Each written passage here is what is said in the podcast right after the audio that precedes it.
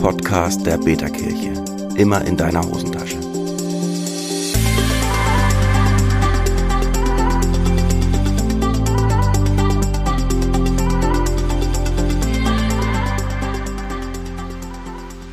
Herzlich willkommen zur ersten Episode des Podcasts der Beta-Kirche. Hier sind Simon Und Simon.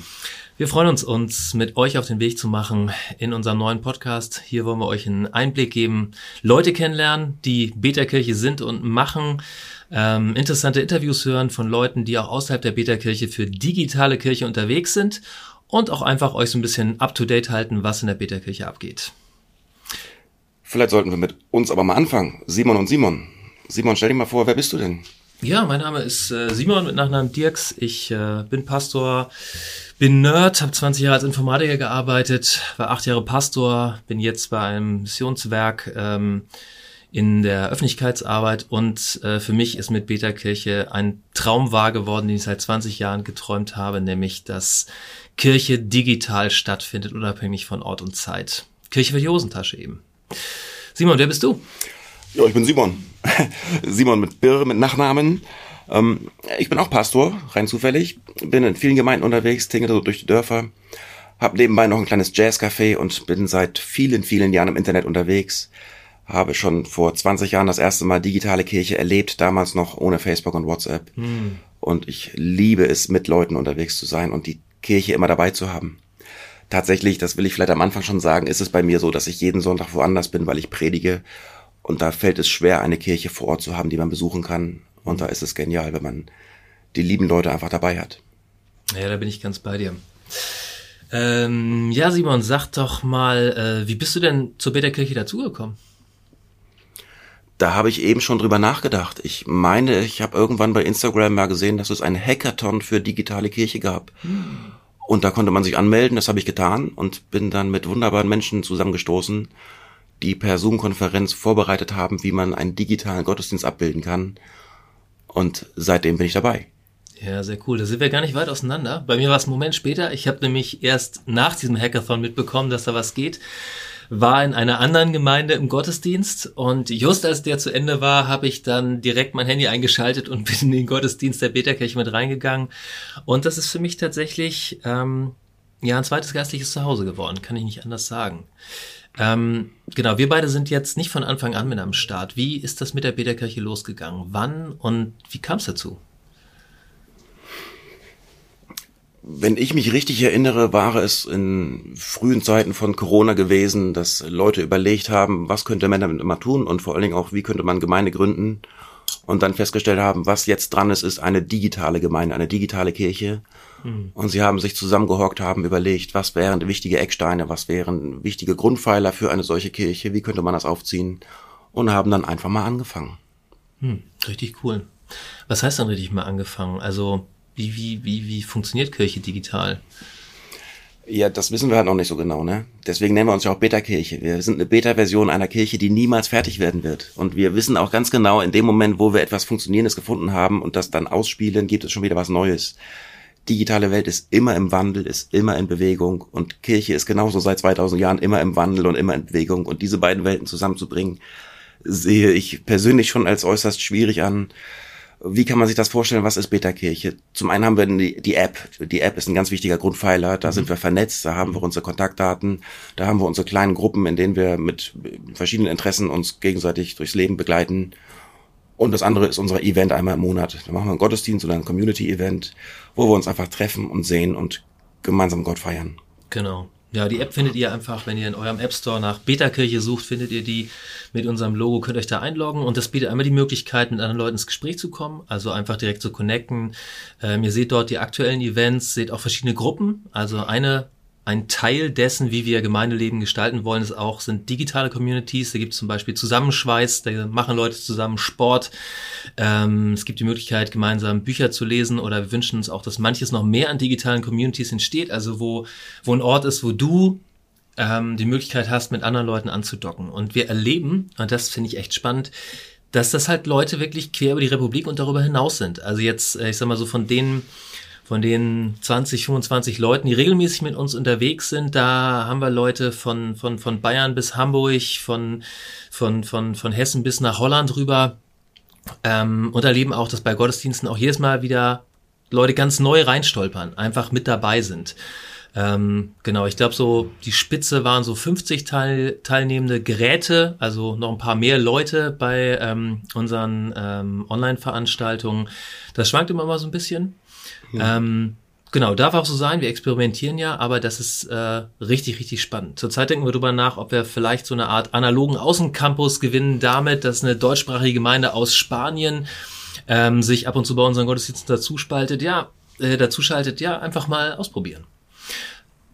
Ähm, mich würde noch mal interessieren, was, was sind das für Leute? Also wir werden hier im Podcast immer wieder Leute vorstellen. Also ihr werdet sehen, wir werden Episoden haben im Podcast, wo, wo Simon und Simon einfach miteinander reden, euch mit reinnehmen, was in der Beta-Kirche abgeht. Werden Episoden haben, wo wir einzelne Leute aus der Beta-Kirche einfach mal ins Gespräch nehmen, sie kennenlernen, sie erzählen, warum sie digitale Kirche leben. Und wir wollen auch den Blick über den Tellerrand wagen und andere Leute, die für digitale Kirche unterwegs sind, hier ins Gespräch, ins Interview holen, um euch den Horizont zu weiten.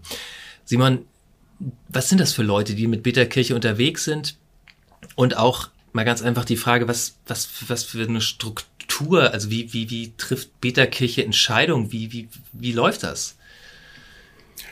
Ja, die Leute zu beschreiben, ist schon ziemlich schwierig, weil wir halt aus allen Bereichen der Gesellschaft, aus allen Bereichen der digitalen Welt Menschen zusammenführen. Mhm. Ich überlege gerade schon, während du so redest, wie könnte man sie alle charakterisieren? Wir könnten natürlich sagen, das sind alles Nerds und irgendwelche abgefahrene Typen, aber das stimmt gar nicht. Nee, stimmt nicht. Ich glaube, dass das, was uns wirklich verbindet, ist, dass wir eine ganz tiefe Sehnsucht nach Gemeinde und Kirche haben, aber dass wir wenig Möglichkeiten haben, ganz physisch vor Ort in einer Kirche, einer Gemeinde zu leben, weil da einfach nichts ist, mhm. was mit unserem Lebensrhythmus, unserem Lebensstil zusammenpasst. Mhm. Viele Menschen kennen das, dass sie dann 50 Kilometer, 80 Kilometer fahren müssen, um eine Gemeinde zu finden. Mhm.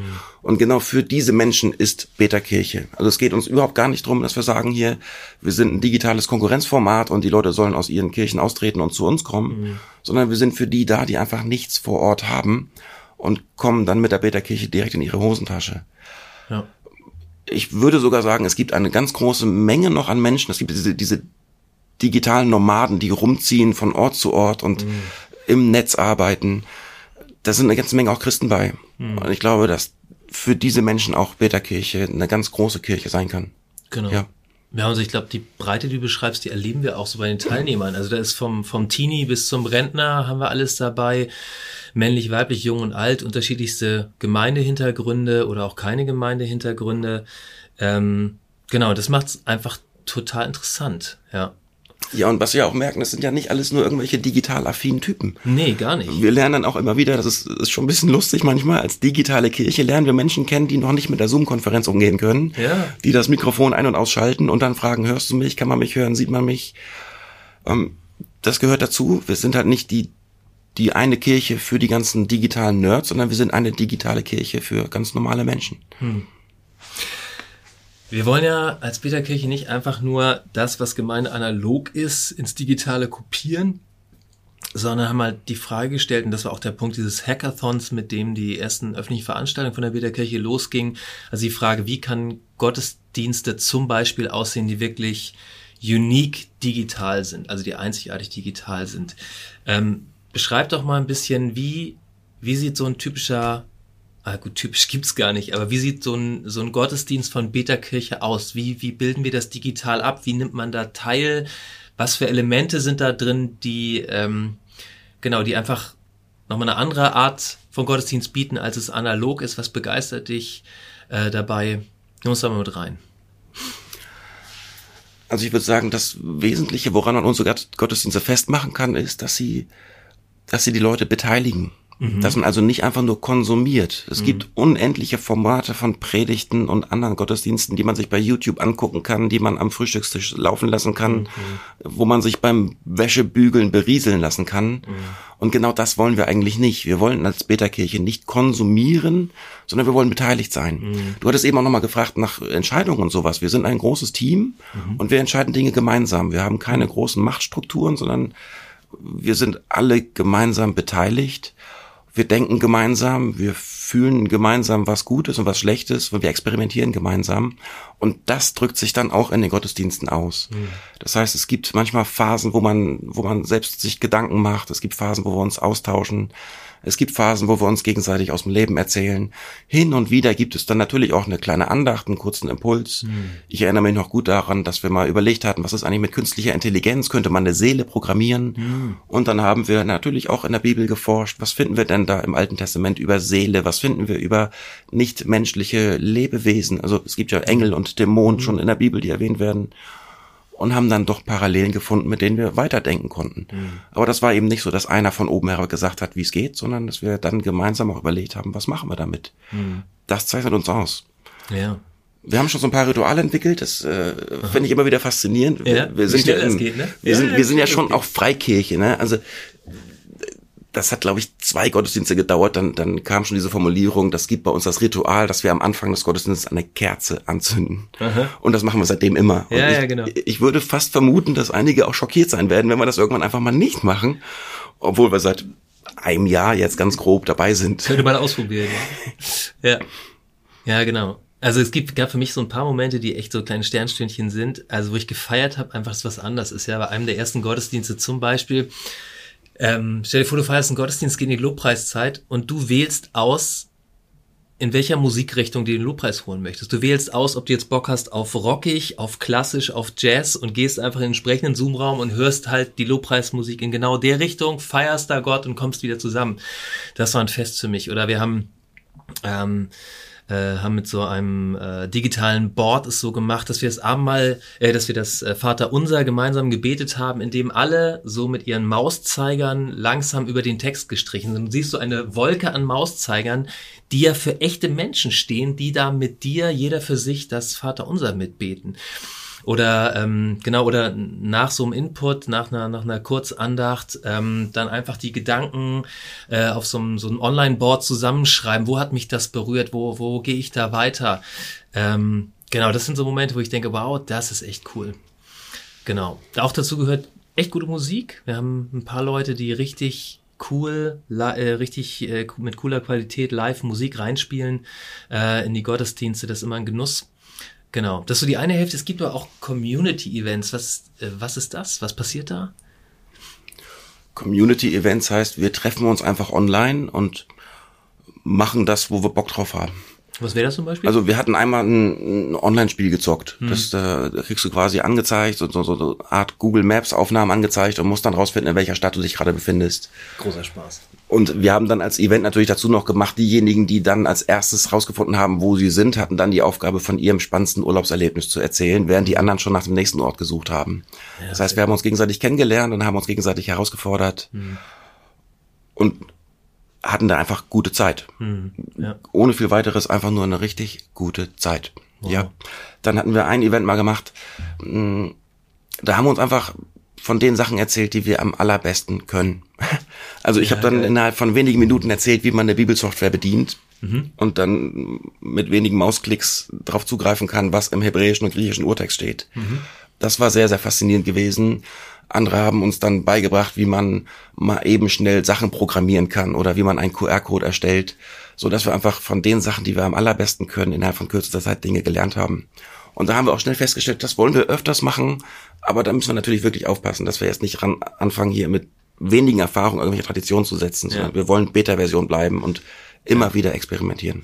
Genau, das hört sich jetzt alles ein bisschen nerdig an, aber ich sag mal, unsere Erfahrung ist, dass von von der Hausfrau über Ehepaar mit kleinem Kind, über äh, Single oder äh, tatsächlich digitale Nomaden, äh, irgendwie ganz unterschiedliche Lebensentwürfe dabei sind. Ähm, das freut uns, das ist cool. Das ist Beta-Kirche.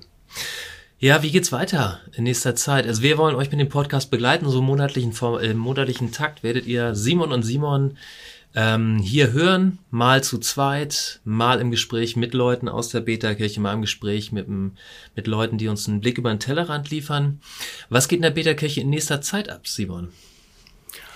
Also wir sind jetzt gerade dabei, nochmal etwas festere Strukturen zu legen. Da geht es nicht darum, dass wir uns festlegen, sondern es geht darum, dass wir natürlich auch in gewisser Weise juristisch was abbilden müssen. Wir sind mhm. Körperschaft des öffentlichen Rechts, wir sind im Bund Freie Evangelischer Gemeinden verortet mhm. und dann gibt es natürlich eine Art Satzung, wo wir uns jetzt dran anpassen müssen. Das sind wichtige Aufgaben für uns intern. Mhm. Nach außen wollen wir aber auch Aufmerksamkeit erregen. Ich glaube schon, dass wir nicht nur digitale Kirche für uns sind, sondern dass man von uns auch Dinge mitnehmen kann in ganz normale analoge Kirche. Mhm. Die Zeit wird digitaler, Digitalisierung betrifft uns alle. Ja. Und da können wir jetzt mit, mit unseren Experimenten schon Prototypen äh, setzen, die man dann gebrauchen kann. Wir können gemeinsam nachdenken, was die Zukunft bringen wird, können da dann auch mit Experten mal im Gespräch sein. Mhm. Und ich glaube, deswegen kann auch dieser Podcast schon für ganz viele eine Bereicherung sein. Nicht unbedingt, weil man eine digitale Kirche sucht, sondern weil man lernt, wie die Kirche digital funktionieren kann mhm. und weil wir auch erzählen können, was nicht funktioniert. Ja, genau. Richtig cool. Ich glaube, für heute reicht's. Ähm, cool, dass ihr mit dabei seid. Wir freuen uns drauf, euch wiederzuhören. Freuen uns drauf, mit euch auf der Reise zu sein. Gebt uns äh, liebend gern eure Feedbacks einfach, äh, wenn ihr wollt, gerne per E-Mail an podcast.betakirch.de. Wenn ihr wollt, könnt ihr da auch äh, irgendwie kurz eine Audionachricht dranhängen oder sonstiges, können wir zum Podcast einst äh, einstellen. Vielleicht habt ihr auch Fragen, die ihr habt oder eine Anregung, mit wem wir mal reden sollten, dann schickt uns das gerne. Wir freuen uns auf euch. Für heute sagen wir Tschüss, Simon. Und Simon. Bis bald. Es war schön mit euch. Schön, dass du dabei gewesen bist. Wenn du mehr Interesse an digitaler Kirche hast, lass uns gerne in Kontakt kommen. Unsere App findest du in deinem App Store.